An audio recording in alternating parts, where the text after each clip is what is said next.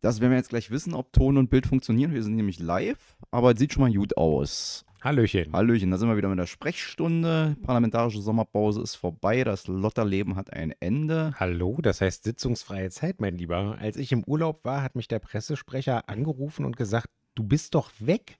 Warum bist du hier jeden Tag zu lesen und zu hören? Das musst du mit deiner Frau klären und nicht mit uns und, ein, äh, und, und dem Pressesprecher, würde ich sagen. Aber ja, also, also wie gesagt, äh, parlamentarische Sommerpause heißt vor allen Dingen, äh, es finden keine Plenar- und Ausschusssitzungen statt. Äh, die Abgeordneten fahren durchaus auch in Urlaub, aber als Abgeordneter hat man ja in dem Sinne nicht wirklich Urlaub, weil der Alltag und die Welt, die äh, politisch gelenkt und gesteuert und verwaltet und kontrolliert werden wollen, je nachdem, welche Funktion man gerade ausübt, die hält ja nicht an und sagt, so, wir machen jetzt mal Pause, bis du aus deinen zwei Wochen, was war das bei euch, Ostsee? Rheinland-Pfalz. Rheinland-Pfalz, oh Gott, naja, man weiß es nicht. Äh, jeder, muss jeder selber wissen. Aber ihr habt ja ein Kind und da ist sowas immer mit, mit, mit, mit Tieren und so war, war wieder, war? Ja, weniger, aber die erste Woche war schöner Sonnenschein, da haben wir dann irgendwie tolle Dinge machen können draußen und die zweite Woche war regnerisch, da haben wir dann irgendwie so äh, auch Indoor-Aktivitäten gemacht. Zum Beispiel haben wir einen tollen Indoor-Spielplatz besucht. Ah, okay. Ja. Gut, aber ihr merkt schon, äh, wir müssen das hier ein bisschen wieder lernen. Zum Beispiel muss der Abgeordnete lernen, dass er in dieses schwarze Gerät das vor seinem ich Gesicht. Doch. Nee, du redest, du hast wieder so ah. seitlich in die Luft. Ja, weil ich dich angucke. Es tut nee, mir leid, dass ich nein, dich nein, angucken das, nee, nee, möchte. Das ist so bei dir so, so ein Modus. Warum habe ich jetzt die Aufnahme wieder nicht gemacht? Mann. So, äh, das ist bei dir auch so ein Modus, dein Nachdenkemodus. Wenn du beim Reden denkst, dann guckst du zwar nicht in meine Richtung, sondern guckst du mal da draußen irgendwie. Was so, lernen wir daraus? Ich sollte einfach aufhören zu denken. damit könnte ich leben. Damit, nee, damit kann ich arbeiten. So ja, sehr gut. Ich versuche jetzt also meinen Kopf stocksteif in dieses Mikrofon äh, oder wir, besorgen, drehen. wir besorgen dir so, so ein Entertainer-Mikro. Das, ah, das wäre doch mal was. Ja, das ist auch voll modern, wenn man irgendwie mit so einem Entertainer-Mikrofon rumläuft und äh, dann frei reden kann und die Hände äh, bewegen kann und nicht vorm Rednerpult steht und so weiter. Ach, ich weiß nicht. Ich dieser, dieser neue kranke Scheiß, den die Grünen sich abgeguckt haben von den US-Demokraten. Ja, das machen, das machen die aber auch alle. Das habe ich jetzt auch bei, bei der CDU und so gesehen. Die oh. stehen alle nicht mehr hinterm Rednerpult. Die haben da nicht unbedingt so ein, so ein Bügelmikro, sondern rennen dann wie so ein, wirklich wie so ein Entertainer mit dem Mikro über die Bühne. Ich bin Geh mir aufs Ganze mit Jörg Dreger. Wollen Sie Tor 1, Tor 2 oder Tor 3? Nee, danke. Äh, mit Jörg Träger will ich eigentlich gar nichts. Äh, aber ähm, der Punkt ist, ich weiß auch nicht, wie ich das finden soll. Also das soll natürlich locker und cool und fluffig wirken. Ja. Ich finde, das wirkt meistens gerade so bei älteren Herren im klassischen C und A grauen Anzug Du meinst Friedrich Merz? Hey, der ist doch voll modern und top. Der fliegt mit seinem eigenen äh, Flugzeug nach Sylt zu Hochzeiten von Christian Lindner. Hey, ja, ja, krasser geht's gar nicht. Ja, nein, ja. ich weiß, was du meinst. Es wirkt so ein bisschen wie gewollt und nicht gekonnt. Ja, deswegen. Also, ich bin mir da nicht so sicher. Gut, aber äh, kommen wir mal weg von unseren äh, Stilnoten für die, äh, äh, für die Veranstaltungspräsentation anderer Parteien hin zu dem, warum wir uns hier versammelt haben. Nämlich, weil wir über die vergangene äh, Plenarsitzung reden wollen, beziehungsweise über das, was eigentlich, naja, nee, wir, wir, wir beschränken uns mal hauptsächlich auf die vergangene Plenarsitzung, denn dort wurde etwas eingebracht, was äh, wichtig ist für die Stadt für die nächsten zwei Jahre voraussichtlich, nämlich der Haushalt. Das Haushaltsgesetz das und der Haushaltsplan, genau. Genau. Und wir machen jetzt keine Witze über das Thema Haushalt und so weiter, sondern ähm, die, die hier schon öfter zugehört haben, wissen, dass es tatsächlich um das Plan- und Zahlenwerk geht, in dem festgelegt wird, möglichst Transparenz vom, äh, transparent vom Anspruch her, wofür in Berlin in den nächsten beiden Jahren Geld ausgegeben wird und wofür eben auch nicht. Gut, wollen wir direkt dann zur Sache gehen oder ja. wollen wir kurz noch auf die anderen Themen, die so. Wir äh, fangen einfach mit dem Haushalt an, weil das stand ja auch auf der Tagesordnung, im Prinzip sogar in doppelter Hinsicht und dann kümmern wir uns natürlich auch noch um die aktuelle Stunden und um meine anderen beiden Rederunden. Aber wir fangen tatsächlich erst mit dem Haushalt an, denn ohne Moos nichts los meine, meine lieben Zuhörer und Zuschauer. Ja, ihr merkt schon, er hat für, er hat für, jede, äh, für jede Gelegenheit die passenden äh, Sprüche aus den 80ern. Ja, Oder das von, war. Wann, aus wann? Doch. Ja, 83er Baujahr, steht bei Wikipedia. Ja. Na es denn. gab auch mal ein Spiel, ein familiäres Gesellschaftsspiel, das hieß auch ohne Moos nichts los. Da sollten Kinder möglichst früh in spielerischer Art und Weise durch kapitalistische Funktionsweisen irgendwie geschleust werden, um irgendwie zu glauben.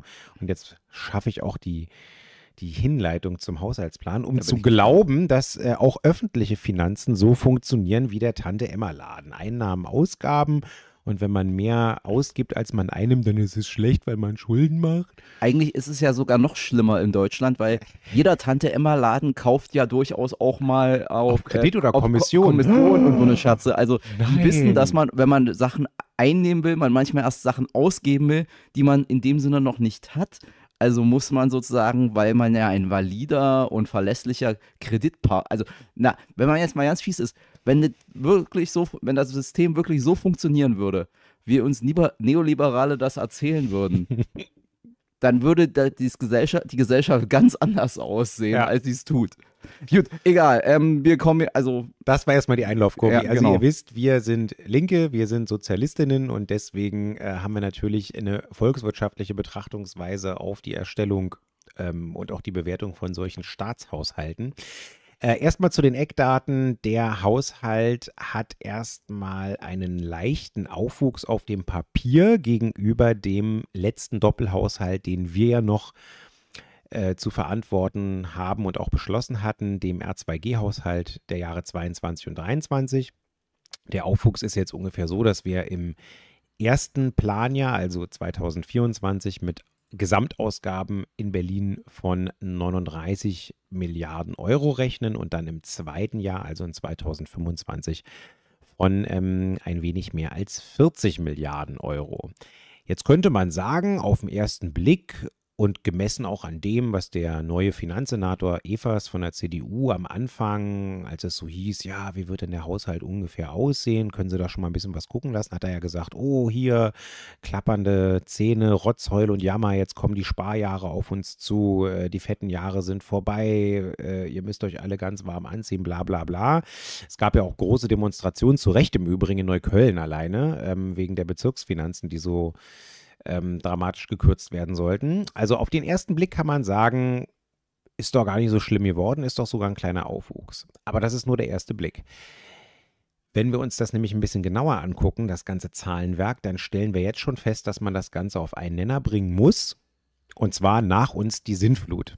Zilli hat in der Debatte im Abgeordnetenhaus das auf den Punkt gebracht. Er hat gesagt, so ein Haushalt kann man eigentlich nur dann vorlegen als Regierungsfraktionen, CDU und SPD, wenn man selber der Auffassung ist, dass die Regierungsbeteiligung, die man jetzt hat, eigentlich ein historischer Unfall, ein Versehen gewesen ist. Denn was ist der genaue Blick? Was sagt er uns?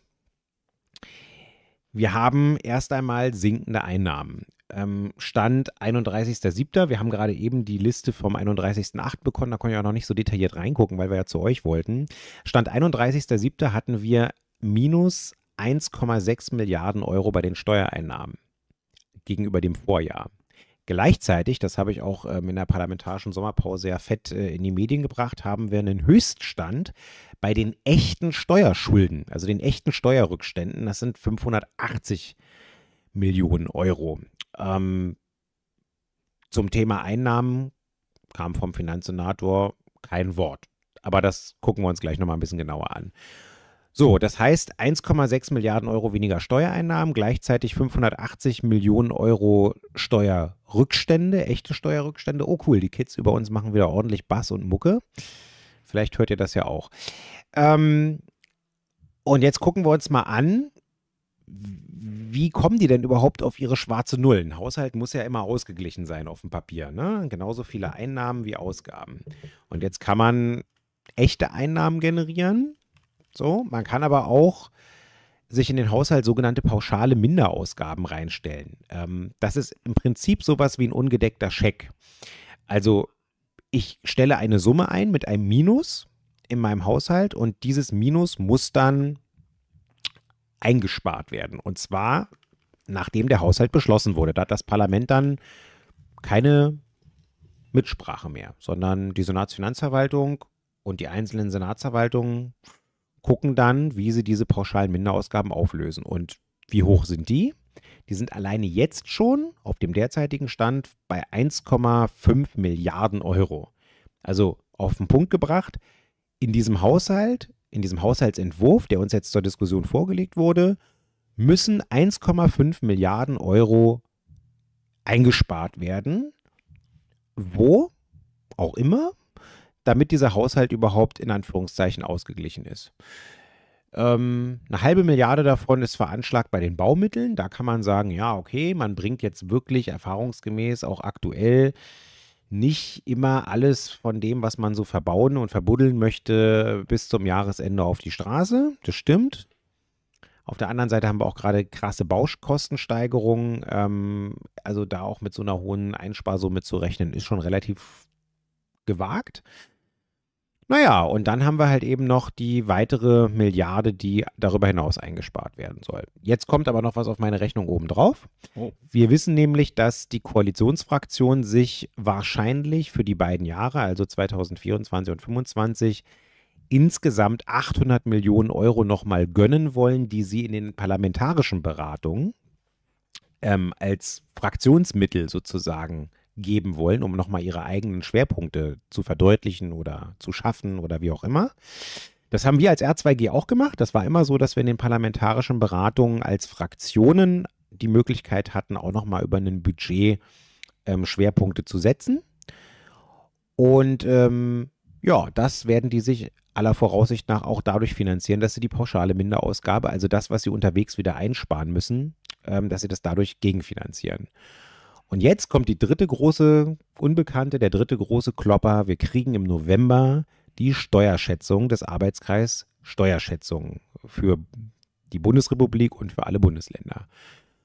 Und wir haben jetzt schon die Prognosen vom IFO-Institut und von einem anderen Institut. Ähm, die Zahlen sind dunkel, die sind rot. Die sagen, Deutschland läuft in eine Rezession weiter rein und es wird weiter ähm, zu einem Rückgang bei den Steuereinnahmen kommen.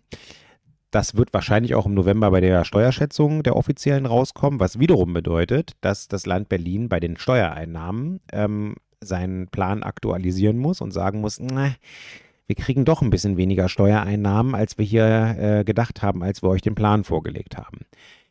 Summa summarum, wir können es noch nicht, wie gesagt, genau sagen wegen der Steuerschätzung, müssen wir im Moment davon ausgehen, dass wir so in Größenordnung zwischen 4 bis 6 Milliarden Euro den Haushalt unterdeckt haben. Das heißt, es müssen im Umfang von 4 bis 6 Milliarden Euro ja, Kürzungen gemacht werden. Das ist aber schon ganz schön sportlich, so eine Lücke von 10 Prozent. Ja. Also ein Fehlbetrag von 10 Prozent des Gesamthaushaltes, ja. so einfach mal irgendwo vom Buschel zu haben. Das ist ganz schön heftig und vor allen Dingen zeigt es zwei Sachen. Erstens, dieser CDU-Finanzsenator, ja, CDU und konservativen und liberalen Leuten wird ja immer nachgesagt, dass sie besonders gut mit Geld umgehen können, mit öffentlichem Geld und dass die äh, Bundesle äh, dass die öffentliche, also vor allen Dingen die linken Parteien ähm, das eher nicht so können.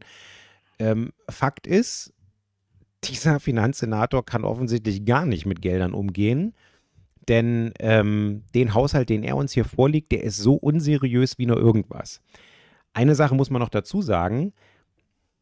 Dieser Fehlbetrag von 4,6 Milliarden Euro, der umfasst schon auf der Habenseite, wenn ihr so wollt, die Einstellung sämtlicher Rücklagen, die noch übrig waren. Ihr erinnert euch, wir hatten ja äh, die Corona-Krise und wir hatten dann auch ähm, die Energie- und Wirtschaftskrise und die Preiskrise infolge des Ukraine-Kriegs.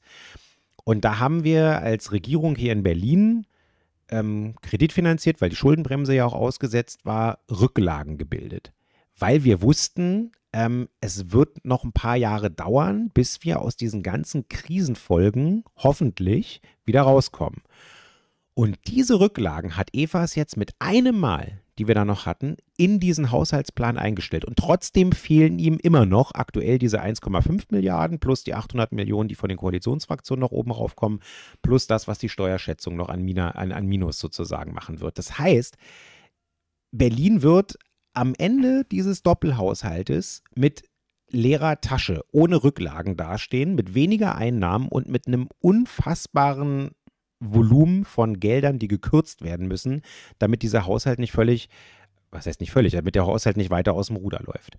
Das ist wirklich krass. Also auf Berlin kommen, wenn es schlimm kommt, äh, ab 2026 äh, eine Situation zu, wie wir sie ähnlich auch nach der Bankenkrise hatten, wo wir da standen und wo wir irgendwie mit der, also je, und jetzt ja vor allen Dingen mit der Schuldenbremse, ähm, dann wirklich ein Problem bekommen, wie wir die konsumtiven und investiven ähm, Ausgaben noch stemmen können. Aber da muss man natürlich auch sagen, diese Probleme hätten wir wahrscheinlich auch, wenn wir noch am Ruder wären. Weil die Rezession und die Steuereinnahmen ist wieder das alte Problem der Länder. Da haben sie relativ beschränkte Möglichkeiten, darauf Einfluss zu nehmen. Wir wären vielleicht bloß damit anders und transparenter und ehrlicher mit umgegangen und hätten sozusagen und würden uns jetzt nicht hinstellen und große Versprechungen machen. Naja, Hassan hat recht. Natürlich hätten wir dieses ähm, volkswirtschaftliche und auch Rezessionsproblem als Regierung auch gehabt. Aber wir hatten, als wir den Haushalt 22 und 23 aufgestellt haben, schon gesehen, dass das auf uns zukommen wird. Ähm, wir wussten, dass Berlin immer noch ein kleines bisschen besser dasteht als der Bund und als einige andere Länder, weil Berlin in den letzten Jahren, fast im letzten Jahrzehnt, beim ähm, Wirtschaftswachstum, beim Bruttoinlandsproduktswachstum äh, im Vergleich der Bundesländer immer auf Platz 1 war, weil wir viele Nachholeffekte haben aufgrund der Teilung der Stadt und der Geschichte. Ähm, und aber auch deswegen, weil wir hier sehr klug und sehr früh auf bestimmte Wirtschaftszweige gesetzt haben, die jetzt gerade nicht ganz so anfällig sind. Also Berlin ist eine Dienstleistungsstadt, Berlin ist eine Stadt der Green Economy, äh, der Schieneninfrastruktur und ähm, die Hauptstadt der Startups. Und da passiert sozusagen einiges, während wir eben aufgrund der Zweiten Weltkriegsgeschichte und so weiter ja nicht mehr viel klassische Großindustrie haben. Ne? Da haben wir nicht mehr so viele Standorte. Ähm, und deswegen sind wir gerade im Moment nicht ganz so hart davon betroffen, äh, ne, wie jetzt beispielsweise die Bundesländer mit den großen Automobilstandorten oder den Stahlproduktionsstandorten oder irgendwie so. Also, aber das mal mit eingerechnet, ähm, wird es eben auch in Berlin schwieriger. Das haben wir auch gesehen und deswegen haben wir ja eben auch diese Rücklagen gebildet. Und ich bin mir sehr sicher, dass wir diese Rücklagen nicht auf einmal weggehauen hätten, sondern dass wir versucht hätten, uns auch noch zumindest einen Teil der Rücklagen für die Jahre 26 und 27 zurückzubehalten. Und selbstverständlich hätten wir dann irgendwie geguckt, wie wir ähm, klug investieren, vor allen Dingen sagen, in die Bereiche, wo wir dann die Hoffnung haben, dass wenn wir da jetzt antizyklisch investieren, ähm, also nicht nur ein bisschen uns gegen die kommende Rezession stemmen, indem wir öffentliche Nachfrage in bestimmten Bereichen erzeugen, sondern dann natürlich auch hoffen, ähm, dass, wenn wir das dann tun und anschieben mit Investitionsmaßnahmen, dass dann auch sich sozusagen äh, zwei, drei, vier Jahre in der Folge irgendwie dann auch ähm, niederschlägt in halt, ja, ähm, entsprechende ähm, ähm, Steuereinnahmen, die wir dann haben, etc., etc. Also mit anderen Worten, die Abbruchkante, ähm, die haben wir gesehen. Aber wir wären nicht so schnell mit Vollgas auf diese Abbruchkante zugefahren und wir hätten sozusagen versucht, uns durch entsprechende Investitionen auch ein bisschen Zeit zu erkaufen, die Abbruchkante ein bisschen nach hinten zu verlagern oder sie zumindest nicht so steil, äh, nicht so steil zu machen. Aber CDU und SPD agieren im Moment so, als wenn sie äh, gar nicht selber damit rechnen, dass sie den nächsten Haushalt noch, ähm, also ja, noch aufstellen. Aufstellen werden sie noch, aber wahrscheinlich nicht mehr äh, verant äh, zu verantworten haben, weil ähm, das wird so eine harte Nummer. Ähm, schon bei der Auf mit der Aufstellung des nächsten Haushaltes ähm, und auch jetzt mit, dem, mit den Kürzungen, die sie jetzt unterwegs machen müssen, das ist wirklich krass. Aber das ist, finde ich, ein guter, eine gute Gelegenheit, mal sozusagen zum Grundsätzlichen zu kommen, was halt im Zweifelsfall linke Wirtschaftspolitik, äh, Finanzpolitik von äh, konservativer äh, Finanzpolitik oder dummer Finanzpolitik unterscheidet. Weil ähm, das seine konservative Finanzpolitik vielleicht nicht die cleverste Idee ist, ist ja inzwischen jetzt anscheinend auch Kai Wegner aus Spandau aufgegangen, der ja jetzt damit in die äh, Medien gekommen ist, dass er, was wir ja als Linke schon immer gesagt haben, was auch jeder Volkswirtschaftler, der eben nicht äh, neoliberal verstrahlt ist, schon immer gesagt hat, in der Krise sparen ist dumm und die Schuldenbremse ist grundsätzlich Idiotie, weil sie sozusagen, das hat ja auch Steffen in seiner äh, also Zilli in seiner äh, Haushaltsrede gesagt, die, Demo die, die, die Schuldenbremse, die sie ins Grundgesetz geschrieben haben und die jetzt in, auch noch in allen Landesverfassungen steht, ist sowohl demokratietheoretisch als auch finanzpolitischer Unsinn. Und das erweist sich jetzt, weil wir haben jetzt sozusagen die, die, die, die, die Situation, dass der Staat eigentlich Geld ausgeben müsste, um die Wirtschaft am Laufen zu halten. Das machen im Prinzip alle, die es können in Europa und weltweit. Und deswegen zum Beispiel die US-Wirtschaft, äh, die kommt schon wieder, da sind die wirtschaftliche Entwicklung ist da deutlich besser als bei uns aktuell, weil, die nennt es Bidenomics, aber es ist eigentlich klassisch sozialdemokratische Politik. Wenn sozusagen die, der private Konsum da niederliegt, was mache ich? Ich mache halt große Infrastrukturprojekte, um die Wirtschaft am Laufen zu halten. Dann haben die Leute Jobs, die Leute können Sachen einkaufen.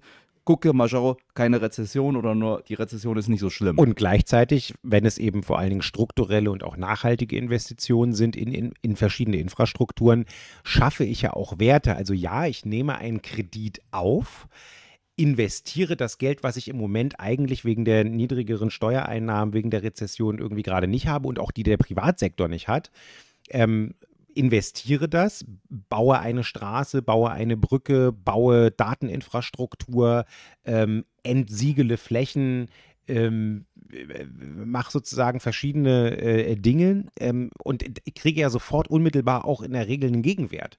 Weil wenn ich so eine Brücke neu baue oder komplett saniere, dann hält die hoffentlich erst einmal auch irgendwie 30, 40, 50 Jahre. Ich habe also einen Gegenwert. Gleichzeitig fahren auch die Leute wieder besser, schneller ähm, mit der Bahn über diese Brücke oder mit dem Auto, je nachdem, was es ist.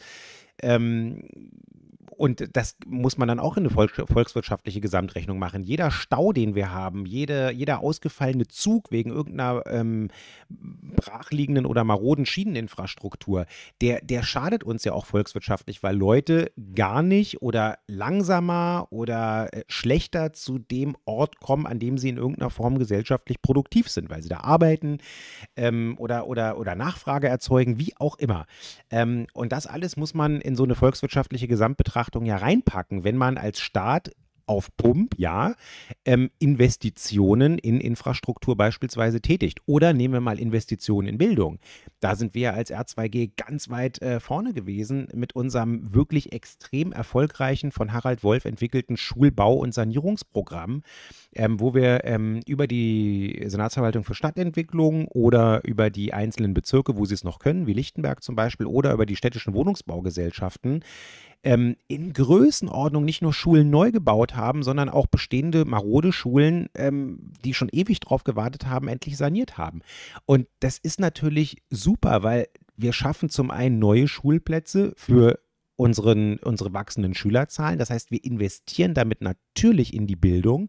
Und wir wissen alle, ähm, es gab von Joseph Stieglitz, der ist ähm, ehemaliger, was heißt ehemaliger, also der ist immer noch äh, Wirtschaftsnobelpreisträger ähm, aus den USA war auch mal irgendwie, glaube ich, Sachverständiger unter der Clinton-Regierung irgendwie für, äh, für, für den Bereich Wirtschaftsentwicklung und so weiter. Der hat in einer ähm, Studie mal wunderbar nachgewiesen, dass sich die Investition in die Grundlagenbildung und Grundlagenforschung, ich glaube, legt mich nicht fest, müsste man nochmal nachgucken, aber ich glaube 10 oder 15 Jahre später nachweislich ähm, äh, also zu so und so viel Prozent mehr Wirtschaftswachstum führen in einer, ähm, in einer Volkswirtschaft. Ähm, und das muss man eben auch berücksichtigen. Und das, ähm, deswegen ist es total wichtig, dass diese Schuldenbremse jetzt mindestens ausgesetzt, eigentlich sogar abgeschafft wird, ähm, dass die Länder die Möglichkeit bekommen, äh, auch Dinge zu tun. Der Bund kann ja wenigstens, ich glaube, 0,3 Prozent des, ähm, des, des, Wirtschaftswachstums ähm, unter der Geltung der Schuldenbremse immerhin äh, noch irgendwie Schulden aufnehmen. Ähm, die Bundesländer haben diese Möglichkeit gar nicht. Äh, da ist 0,0. Äh, und die müssen sich dann irgendwie Möglichkeiten suchen, äh, nämlich über Transaktionskredite und, und, und über, über andere Möglichkeiten, über Sondervermögen, da kommen wir dann auch gleich noch zu, äh, dann irgendwie die Schuldenbremse auch äh, rechtskonform sozusagen zu umgehen, um hier überhaupt noch irgendwas machen zu können. Aber es ist jetzt wirklich an der Zeit, diesen Irrsinn, diesen ökonomischen Irrsinn zu beenden. Und äh, um, wenn ich das noch sagen darf, der, die Schuldenbremse hat ja auch bei jedem einzelnen Mal, wenn es quasi zum Schwur gekommen ist, also wenn eine, eine außergewöhnliche Notlagensituation da war, ähm, hat die Schuldenbremse ja versagt, weil sie sofort außer Kraft gesetzt wurde. und das muss man doch jetzt ja auch mal zur Kenntnis nehmen. Es ist einfach, es ist ideologisches Zeug und es gehört in den Mülleimer der Geschichte. Sie bringt nichts. Ich wollte gerade sagen, die hat ja, also das haben wir ja von Anfang an gesagt, das ist halt Quatsch. Es ist unter, unter normalen Bedingungen ist es halt Quatsch, weil dann ist es nicht notwendig, weil es ist ja nicht so, dass die das vor, vorhergehende Regierung aus Jux und Dallerei Schulden aufgenommen haben. Sondern auch da erwuchs das ja aus bestimmten Notwendigkeiten heraus. Und in Krisen, wie wir ja gerade gesehen haben, kann man auch nicht auf Schulden verzichten, weil man muss halt kurzfristig reagieren, dann braucht man kurzfristig viel Geld und dann kann man nicht einfach mal sagen, nun ja, aber unsere Bilanz sieht nicht so aus, dass wir jetzt mal hier, keine Ahnung, 100.000 Menschen retten könnten, sondern die müssen dann halt einfach jetzt mal für, für unsere Bilanz, müssen die jetzt ins Gras beißen. Das sagt ja keiner. Das ist ja auch menschenverachtend. Also noch menschenverachtender, als vieles ohnehin menschenverachtend ist. Und deswegen, das ist halt von, vom Ko Grundkonzept ist das wirklich nur für. Also, wenn man jetzt ganz böse ist, dann sagt man, das ist klassische FDP-Politik. Man sagt, wir dürfen keine Schulden machen, aber nicht, weil man glaubt, das sei wirtschaftspolitisch vernünftig oder finanzpolitisch vernünftig, sondern dann ruiniert man den Haushalt und dann kann man anschließend sagen, weil man sagt ja parallel auch, wir wollen ja keine, wir wollen ja keine Steuern erhöhen, weil genau. die, die, für die wir hier sprechen, die würden Steuern zahlen müssen. Das wollen wir nicht, weil dann geben die uns keine Spenden mehr und außerdem gehören wir ja selbst dazu, also mehr zahlen wollen wir auch nicht. Dann hat man sozusagen alle den Haushalt ruiniert, man hat sozusagen Finanzloch und dann kommt man an und sagt, ja, jetzt verlangt es aber die finanzpolitische Verantwortung, dass wir mal hier Einschnitte machen. Nicht bei der Bundeswehr. Da legen wir jetzt nochmal ein paar Milliarden drauf. Aber wir müssen halt andere Einschnitte machen. Sagt aber bisher nicht, wo man die Einschnitte machen will. Beziehungsweise inzwischen Im, wissen wir es. Ich wollte gerade sagen, auf Bundesebene, auf Bundesebene sehen wir das ja inzwischen. Da äh, kann ich euch ja auch die Reden äh, und auch die verschiedenen Tweets äh, der Bundestagsfraktion empfehlen, weil die nachgerechnet haben äh, auf Heller und Pfennig, in welchen Bereichen hier wie viele Millionen Euro eingespart werden müssen. Also da fässt man sich am Kopf. Also eigentlich die Schuldenbremse ist die Garotte im Klassenkampf von oben. Ja. Also da braucht man nicht drüber reden oder da muss man ganz viel drüber reden, aber ja. sozusagen man muss halt wirklich mal davon wegkommen, diese den Deutschen über Jahrzehnte eingeimpfte Idiotie, ein, ein, ein, ein nationaler Haushalt sei sowas wie Kleinoma ihr, ihr, ihr, ihr, ihr Sparbuch abzugewöhnen, weil ja. das funktioniert. Und selbst kleine Oma, also ich verstehe auch nicht, warum das so verfängt, weil so lebt doch auch kein Mensch. Wenn ich, als ich mir eine, eine neue Küche gekauft habe, als ich umgezogen bin, habe ich die auch auf Kredit gekauft. Also und habe sie dann einfach abbezahlt. Das macht doch auch jeder so ja. oder viele so. Die wenigsten können eine Küche, die neue auch, Couch. Auch die berühmte schwäbische Hausfrau, die dann immer in diesen Sonntagsreden von den Defizitfalken und äh, Chicago Boys bemüht wird, äh, macht das doch auch nicht anders, denn die schwäbische Hausfrau hat äh, alleine oder vielleicht mit ihrem äh, Gatten oder ihrer Lebenspartnerin alle, alle fest anschnallen, das gibt es auch in Baden-Württemberg, ähm, äh, hat, hat äh, äh, ihr, ihr, ihr Schwäb, schwäbsches Häuslein äh, auch irgendwann äh, mal mit einem Kredit sozusagen äh, erworben, hat den Asset als Gegenwert äh, sozusagen unmittelbar bekommen, weil sie ja im Grundbuch als Eigentümerin steht. Und dann hat sie den ganzen Bums abbezahlt und dann war der Wert da und ist, wenn sie Glück hat, noch im Laufe der Zeit äh, durch die Marktentwicklung gestiegen. Und dann hatte sie eine Erbmasse, die sie vererben konnte. Darüber reden wir jetzt nicht. Auch ein ganz krasser Umverteilungsmotor, das aktuelle völlig unzureichende äh, und deregulierte Erbrecht. Ähm, und Erbschaftssteuerrecht insbesondere. Aber ähm, kommen wir mal zu dem zweiten Punkt. Hassan hat es ja eben schon geteasert. Selbst Kai aus Spandau ist ja aufgefallen, dass das Wir Quatsch aufhören, ist, uns über, Spann auf, über Kai aus Spandau er, lustig zu machen. Indem er nämlich gefordert hat, ja, die Schuldenbremse muss ausgesetzt werden. Super Sache. Ähm, aber auf der anderen Seite ähm, haben sie von uns aus unseren R2G-Sondierungen nach der Wiederholungswahl ähm, einen Vorschlag geklaut. Deswegen finden wir den natürlich auch jetzt nach wie vor richtig, auch wenn er von CDU und SPD jetzt gerade äh, umgesetzt werden soll oder vorgeschlagen wurde im Haushalts äh, mit, mit einem eigenen Gesetz, nämlich die Errichtung eines Sondervermögens zur äh, Bekämpfung der Klimakatastrophe im Land Berlin. Berlin gehört ja zu den Regionen, die ähm, am stärksten von den Klimaauswirkungen betroffen sind, Stichwort Dürreregion.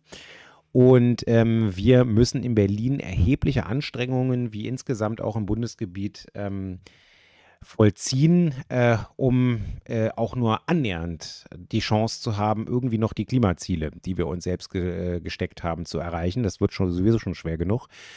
Ähm, und deswegen müssen wir jetzt erheblich investieren in ja, Klimaschutzmaßnahmen und nachhaltige Investitionen. Ähm, und deswegen soll es ein Sondervermögen von erstmal 5 Milliarden Euro geben und dann bei Bedarf noch weiteren 5 Milliarden Euro. Da wird aber die Herausforderung sein, dass man das rechtskonform macht. Das heißt, man, das wird überhaupt nur dann vor den Verfassungsgerichten durchgehen, wenn du mit diesen Maßnahmen, die du da finanzierst, keine Regelfinanzierungsausgaben des Haushalts einfach da rein verschiebst. Das würden die Gerichte dann nämlich, die Verfassungsgerichte, nicht durchgehen lassen.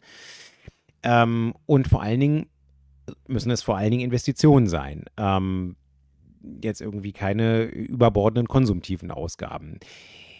Und wir haben jetzt schon ein paar Anhaltspunkte im Haushaltsplanentwurf gesehen, äh, zum Beispiel im Wirtschaftsbereich, wo genau das stattfindet, wo gesagt wird, die Maßnahme, die bisher im Haushalt drin stand, wird gestrichen, weil Verweis auf das Sondervermögen kann man jetzt ja da machen. Das wäre auch eine ganz üble Trickserei. Und ich sag mal so, ähm, ihr habt ja gesehen, wir reden gerade von circa 4 bis 6 Milliarden Euro Unterdeckung des Haushaltes. Also da wäre dann schon fast das gesamte Sondervermögen verfrühstückt, wenn man die gesamten Haushaltsrisiken in das Sondervermögen packen könnte. Kann man nicht. Ähm, und äh, insofern werden wir tatsächlich genau hingucken, was die aus unserer guten linken Idee dieses Klimasondervermögens dann auch tatsächlich machen. Meine Befürchtung ist, dass die versuchen, möglichst schnell auf die Straße zu bringende, wo man irgendwie rote Bändchen durchschneiden kann, Maßnahmen da irgendwie reinzuballern, irgendwie mit Klimaschutz zu begründen äh, damit sie äh, rechtzeitig vor der nächsten Wahl irgendwie hier, ja, noch irgendwie für ein paar positive Botschaften sorgen können. Ähm, das kann es an der Stelle aber nicht sein. Das Sondervermögen darf kein ähm, äh, CDU- und SPD-Wahlkampfhaushalt werden, sondern das muss jetzt wirklich genutzt werden, um insbesondere im Gebäudebereich ähm, die, die sozusagen CO2-Einsparungen irgendwie hinzukriegen, um zu entsiegeln, ähm, um ordentlich Photovoltaik auf die Dächer zu bringen ähm, und andere sinnvolle ähm, äh, Klimaschutzinvestitionen zu machen. Und um mal darauf einzugehen, was für idiotische Stilblüten das treiben kann oder was sozusagen vor allen Dingen auch die CDU versucht teilweise mit das trägt zum Klimaschutz bei zu verkaufen, konnten wir auch am vergangenen Donnerstag beobachten, weil da stand, ging es nämlich in der aktuellen Stunde um die A100.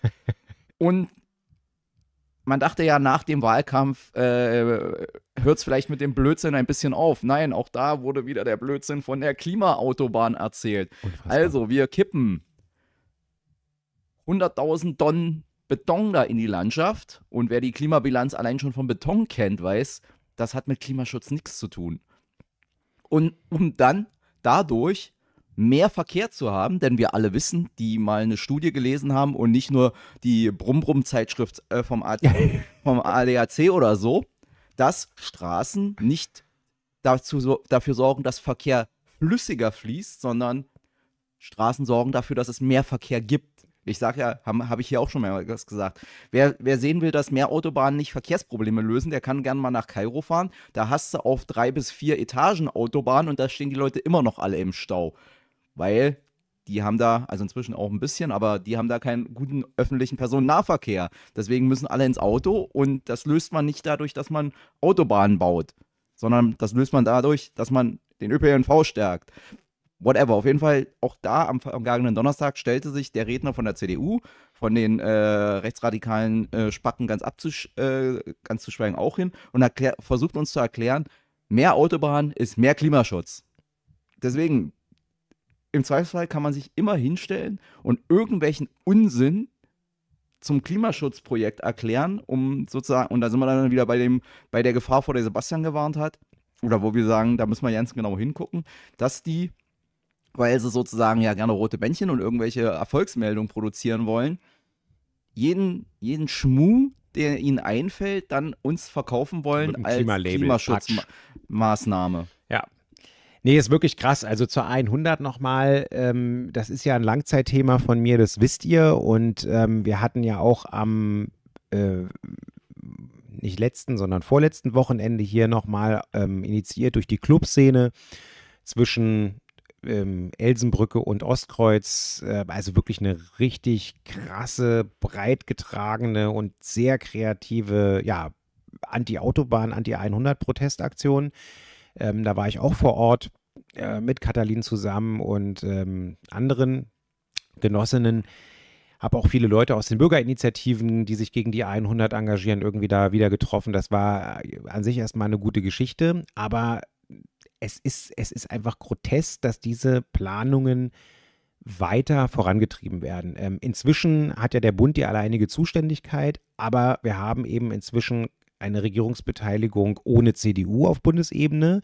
Und im Ampelkoalitionsvertrag steht die explizite Verständigung drin, dass sämtliche geplanten ähm, Baumaßnahmen von Bundesfernstraßen und Bundesautobahnen von der Koalition vollumfänglich überprüft werden, ob sie immer noch zeitgemäß sind und ob es dafür immer noch einen Bedarf gibt, beziehungsweise ob die Bundesländer, in denen das gebaut werden soll, das auch irgendwie nach wie vor noch wollen oder nicht.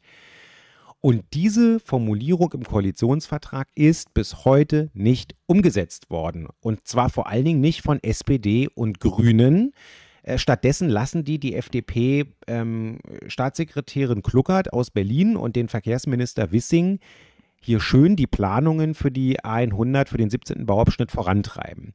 Und das, obwohl unser Senat, also noch der R2G-Senat, ähm, äh, in einer Stellungnahme an den Bund mitgeteilt hat, dass er diesen Bedarf für diese A100 aus den auch von Hassan genannten Gründen nicht hat. Ähm, und äh, das mag jetzt mit der CDU-Regierungsbeteiligung nach der Wahlwiederholung vielleicht ein bisschen anders sein, weil äh, die wollen das ja unbedingt. Die SPD hat einen Parteitagsbeschluss, der eigentlich identisch ist zu unseren Parteitagsbeschlüssen, aber ist jetzt wieder in so einer Situation, wo die wieder nicht, fischlich, nicht Fisch, nicht Fleisch sind. Ähm, aber das kann es ja wohl nicht sein. Also ähm, ich meine, hier soll gegen den Willen dieses Landes auf unserem Grund und Boden einfach ähm, eine, eine Betonschneise hingekippt werden, teilweise in einem Doppelstocktunnel, was ein hochgradig auch ingenieurstechnisches ähm, Experiment ist ähm, was, was zu Kostensteigerungen irgendwie führen wird, die wir uns im Moment alle noch nicht ausdenken können. Also wir reden im Moment von 1,5 Milliarden Euro. Ursprünglich sollte das mal 300 Millionen Euro gekostet haben. Das, äh, und da sind die ganzen Sachen, die sich dann jetzt durch ein Planfeststellungsverfahren für den 17. Bauabschnitt mit diesem Doppelstocktunnel und so weiter ergeben, die sind dann noch alle überhaupt nicht eingepreist. Ähm, und dann der letzte Punkt, der mir auch richtig auf den Sack geht. Die CDU schämt sich noch nicht einmal dafür, ähm, dass ihnen die Menschen im Osten, die betroffen sind von dem Weiterbau dieser A100, ähm, deutlich weniger wert sind äh, und deren Gesundheit deutlich weniger wert ist als die Menschen äh, im Westen. Warum sage ich das? Ich sage das deswegen, weil die CDU seit Jahr und Tag mit Bürgerinitiativen in Wilmersdorf, in Charlottenburg irgendwie wunderbar dabei ist, die dortige, äh, die dortige Autobahnverlängerung zur A100, die A104 ist es, glaube ich, am Breitenbachplatz, ähm, die wollen die zurückbauen. Da wurde zu Westberliner Zeiten mit Bonner Geld, mit Bonner Scheckgeld, mit nach diesem Wahnsinn, wir wollen Berlin genauso wie Los Angeles machen, unsere Partnerstadt mit ganz vielen Autobahnanschlüssen. Das, da hat man das, das Ding dahin gebaut. Da sogar, auch wieder Stichwort Greenwashing, äh, ich glaube sogar die einzige Autobahn, jedenfalls in Europa, vielleicht auch auf der Welt, wo irgendwie Sozialwohnungen auf eine Autobahn raufgebaut wurden. Also eine, ein Stadtentwicklungs- und auch sozialpolitisches Verbrechen sondergleichen mit ungesunden Wohnverhältnissen, kann man sich gar nicht vorstellen. Also, und das wollen die jetzt zurückbauen. Zu Recht, weil das, das wird sozusagen verhältnismäßig wenig genutzt und ähm, es zerschneidet den, den Kiez da seit Jahrzehnten. Deswegen gibt es da ja auch die Anwohnerinitiativen. So, und da setzen sie sich dafür ein, dass rückgebaut wird. Aber äh, sehr gerne soll dann irgendwie in, in, in Treptow, in Friedrichshain und in Lichtenberg äh, die, die Schneise der Betonarmut sozusagen hingeballert werden und Wohngebiete verkommen zu, äh, verkommen zu ja, Lärmschutzwänden. Äh, äh, eben für diese Bundesautobahn. Und also ich finde das wirklich einfach nur grotesk. Also ihr seht schon, ich äh, rede mich in Rage, aber wir lassen da nicht locker. Wir haben im Abgeordnetenhaus ähm, dazu einen Antrag eingebracht und gesagt, ähm, es sollen alle Register gezogen werden, die das Land Berlin ziehen kann, um diesen Wahnsinn zu verhindern. Erstens äh, soll Berlin dem Bund gegenüber deutlich machen, dass es diesen Bedarf nicht mehr hat und dass das aus dem Fernstraßengesetz gestrichen werden muss. Wenn der Bund das trotzdem nicht macht, dann muss der Flächennutzungsplan geändert werden. Das heißt, die Vorhalteflächen für die Autobahn aus dem Flächennutzungsplan gestrichen werden, damit wir da zum Beispiel äh, dann jetzt auch einfach äh, Sozialwohnungen, Grünflächen, äh, Kitas oder Schulen bauen können. Und dann will ich mal sehen, wie ein Bundesverkehrsminister dann irgendwann später, äh, wenn er seine Autobahnpläne vorantreibt, da irgendwie äh, Schulen und Sozialwohnungen abreißen lässt. FDP, also wenn es wieder ein FDPler ist ja. oder ein CSUler, dem CSUler ist sowieso egal, was in Berlin ja. passiert und wer da leidet und ein FDPler ja. sind arme Menschen und Kinder. Also genau. wenn wir jetzt eins gelernt haben in den letzten Monaten, dass die FDP auf arme Menschen und Kinder scheißt. Ja, dann können wir noch die Planungsbehörde zurückholen, um wenigstens Einfluss auf die Planung zu nehmen. Äh, das hatten ja die Grünen in unserer Regierungszeit, hätten sie machen können, auch immer wieder abgelehnt. Das hat mich auch massiv geärgert. Und ähm, deswegen sind die Grünen für mich auch nur so semi-glaubhaft. Also die Berliner Grünen, äh, ja, die, die, die sind da schon ein bisschen glaubwürdiger als die Bundesgrünen. Aber auch in unserer Regierungszeit hat die grüne Verkehrssenatorin Günther und auch Bettina Jarasch hätte da ein bisschen mehr machen können, haben halt eben nicht die Planungsbehörde zurückgeholt, obwohl wir nach Bundesgesetz die Möglichkeit dazu hatten. Dann hätten wir das ja alles noch mindestens verzögern können. Ähm, und ansonsten schlagen wir als Linke ja auch schon seit längerem vor, äh, dass wir die damalige Grundgesetzänderung vor das Bundesverfassungsgericht bringen und das überprüfen lassen, weil ich finde, es ist auch, ähm, und Ulrich Battes sieht es zumindest auch so, also auch ein namhafter Juraprofessor fürs öffentliche Recht, ähm, es widerspricht eigentlich dem Grundgesetz, dass ähm, ohne dass das Land irgendeine Mitsprachemöglichkeit hat, der Bund einfach entscheidet, wie mit dem Grund und Boden des Landes umgegangen wird und da einfach eine Autobahn reingeballert werden kann. Das kann in einem föderalen System eigentlich nicht der Fall sein. Ähm, das hat die CDU ja damals erpresserisch sozusagen geändert mit der SPD zusammen im Grundgesetz. Und ähm, ich finde, das muss mal überprüft werden, ob das überhaupt richtig war. Gut. Dann lass uns mal noch für die letzten 20 Minuten über deine beiden Rederunden reden.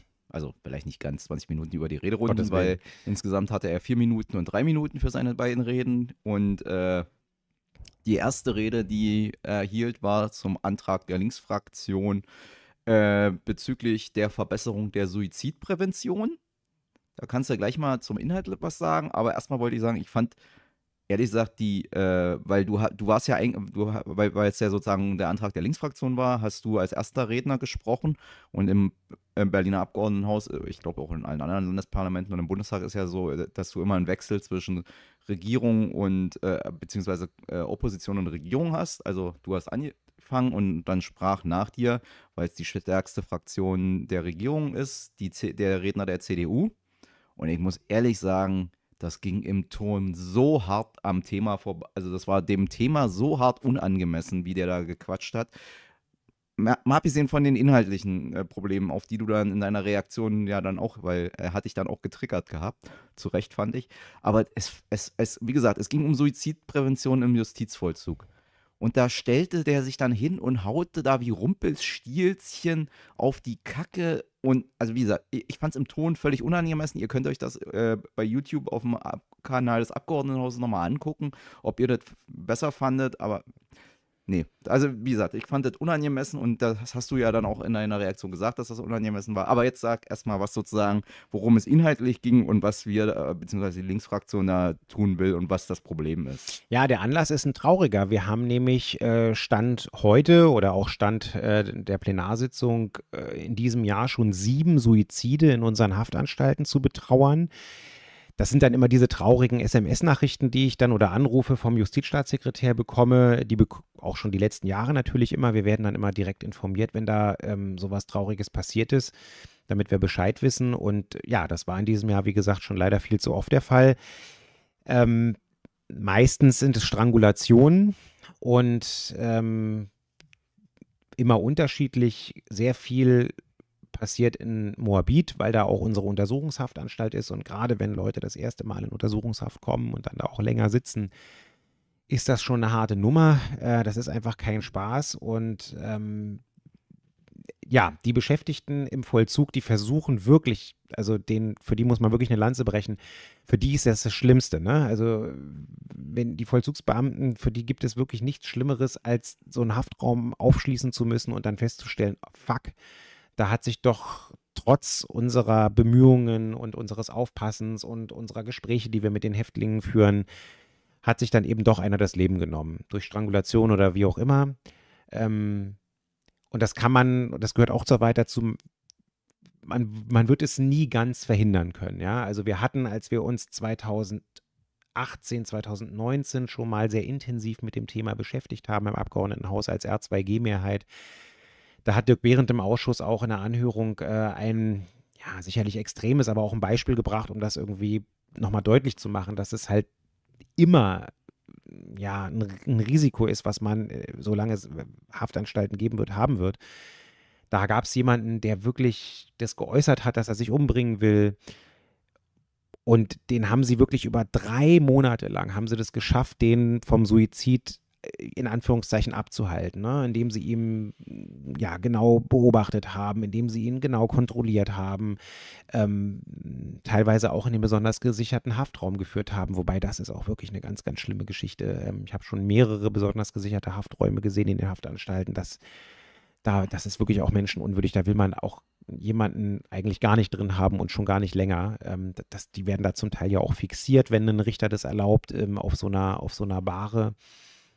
Ähm, ja, lange Rede, kurzer Sinn. Nach drei Monaten hat sich das, hat, er, hat diese Person das dann auch geschafft. Die war einfach entschlossen, die wollte sich umbringen, die wollte nicht mehr länger ähm, in Haft leben und sich das Leben nehmen. Das wird man, wie gesagt, nie ganz verhindern können. Aber in vielen Fällen ähm, ist es eben doch vermeidbar und da sind wir als Linke der Auffassung, ähm, die Gefangenen sind in den Haftanstalten, um ihre Strafe abzusitzen und vor allen Dingen, um sich zu resozialisieren. Die sind uns da anvertraut und die dürfen uns da nicht ähm, ja, versterben. Das ist unsere wichtigste Aufgabe letzten Endes. Und ähm, wir haben, wie gesagt, in diesem Jahr sieben Suizide. Und das ist immer so in Wellenbewegung. Ne? Also wir hatten dann, äh, hatten 2017, 2016, 2017 innerhalb von von sechs Monaten hatten wir alleine zwölf Suizide. Da haben wir dann uns das zum Schwerpunkt auch eben im Rechtsausschuss gemacht und haben eine Studie in Auftrag gegeben, die das genau untersucht hat. Wie ist es dazu gekommen? Wie ist das eigentlich in Berlin? Was kann man besser machen? Und so weiter. Die haben wir ausgewertet im Rechtsausschuss und dann haben wir auf dieser Grundlage ähm, unter R2G unsere Suizidpräventionskonzepte und Maßnahmen verbessert. Und dann wurde es erstmal besser. Dann hatten wir wirklich ähm, in den Jahren danach irgendwie zwei Suizide, drei Suizide, in einem Jahr gar kein Suizid. Äh, dann kam Corona, dann ist es hoch. Im Corona-Jahr hatten wir wieder neun Suizide. Das war ein trauriger Höhepunkt.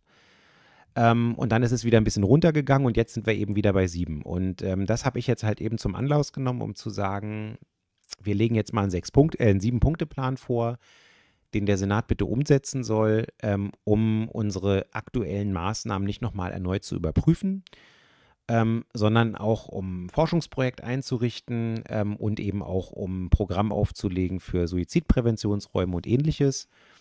Und ähm, ja, das haben wir dann eben im Plenum äh, vorgelegt.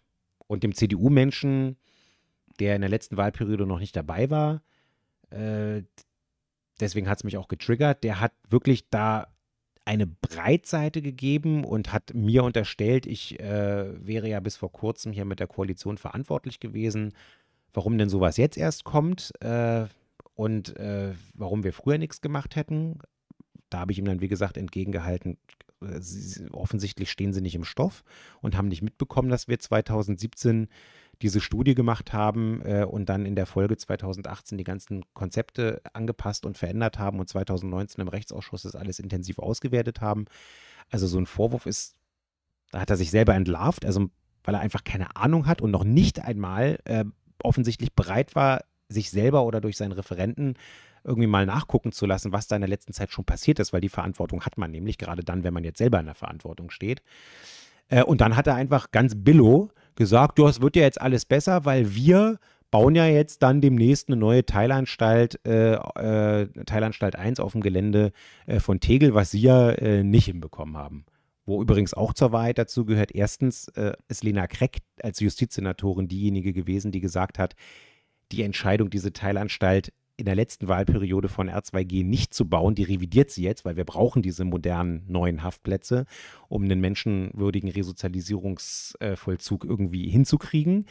Ähm, die sind jetzt einfach nur diejenigen gewesen, die äh, jetzt die konkrete Veranschlagung machen können. Aber in Protokollen, ich habe es ja auch im Rechtsausschuss zitiert, äh, ist nachzulesen, dass Lena Kreck diejenige gewesen ist, die gesagt hat, so, das geht jetzt nach vorne. Ähm, also das mal an eins gestellt und an zwei gestellt. Und das wird auch für uns eine interessante Aufgabe. Ähm, die damalige Studie vom Kriminologischen Dienst hat uns interessanterweise ähm, den Hinweis gegeben, dass anders als in anderen Ländern, also USA oder skandinavische Länder oder wo auch immer man hinguckt, es zumindest keinen signifikanten Zusammenhang gegeben haben soll. Ich sage das ganz vorsichtig zwischen der Belegungssituation und auch den baulichen Haftbedingungen zu, ähm, sage ich mal, der Anzahl von Suiziden. Ich persönlich habe damals schon Fragezeichen dahinter gesetzt, weil diese Kaiserzeithaftanstalten, die sind ja auch baulich so ganz übel gebaut. Ja, da musst du dich ducken, um in so eine Haftzelle zu gehen. Da sind die Fenster oben, da musst du dich quasi hinstellen und den Kopf nach oben strecken, um überhaupt ein bisschen Sonne abzubekommen. Ähm, die sind viel zu klein. Die Toiletten sind im Haftraum teilweise ohne nicht mal mit einem Schamvorhang versehen. Also auch menschenunwürdig, wenn da einer die Klappe aufmacht und dir beim Scheißen zuguckt.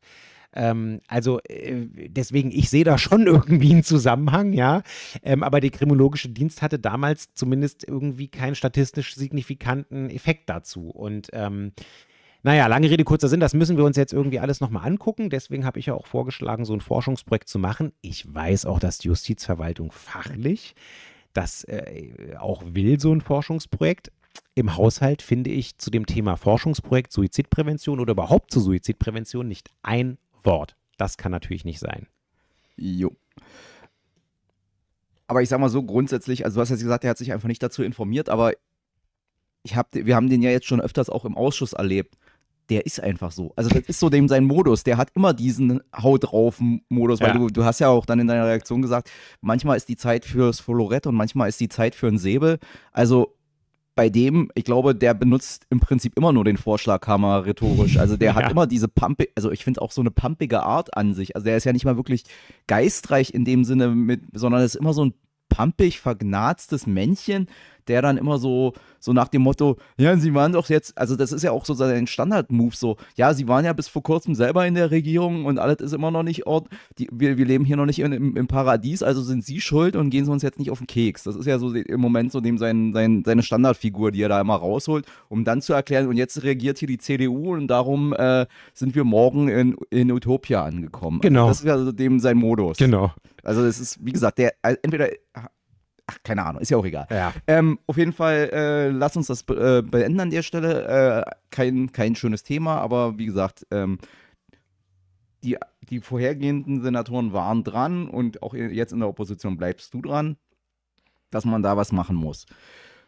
Und dann hattest du noch eine zweite Rederunde und die war jetzt in dem Sinne. War so ein Feinschmecker-Thema. Ja, ich wollte gerade sagen, das ist ja so wirklich was für Konnoisseure der, der Rechtspolitik und der Strafrechtspolitik. Ja, aber nicht nur. Ich finde, du hast das ja ganz gut auch in der ähm, äh, in dem Redeentwurf auf den Punkt gebracht am Anfang. Es geht, ähm, also erstmal, was ist der Anlass? Der Anlass ist, die CDU und die SPD haben im Moment als neue Koalition noch keine Anträge auf der Tagesordnung.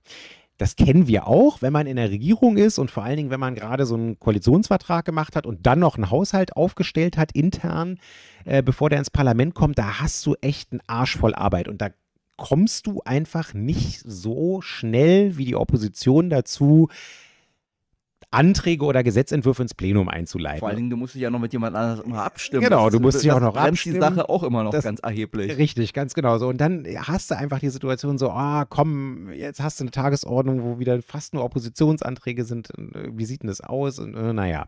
Also, ein gewisses Verständnis dafür habe ich, dass man dann irgendwie versucht, so kleine One-Bites-Themen irgendwie zu nehmen, die so locker flockig Aber das war jetzt schon echt sehr von der Hand gehen. Aber so, das haben die dann also gemacht und die haben einen Antrag eingereicht, das Land Berlin möge doch endlich eine Strafverfolgungsstatistik ähm, anleiern und auf den Weg bringen.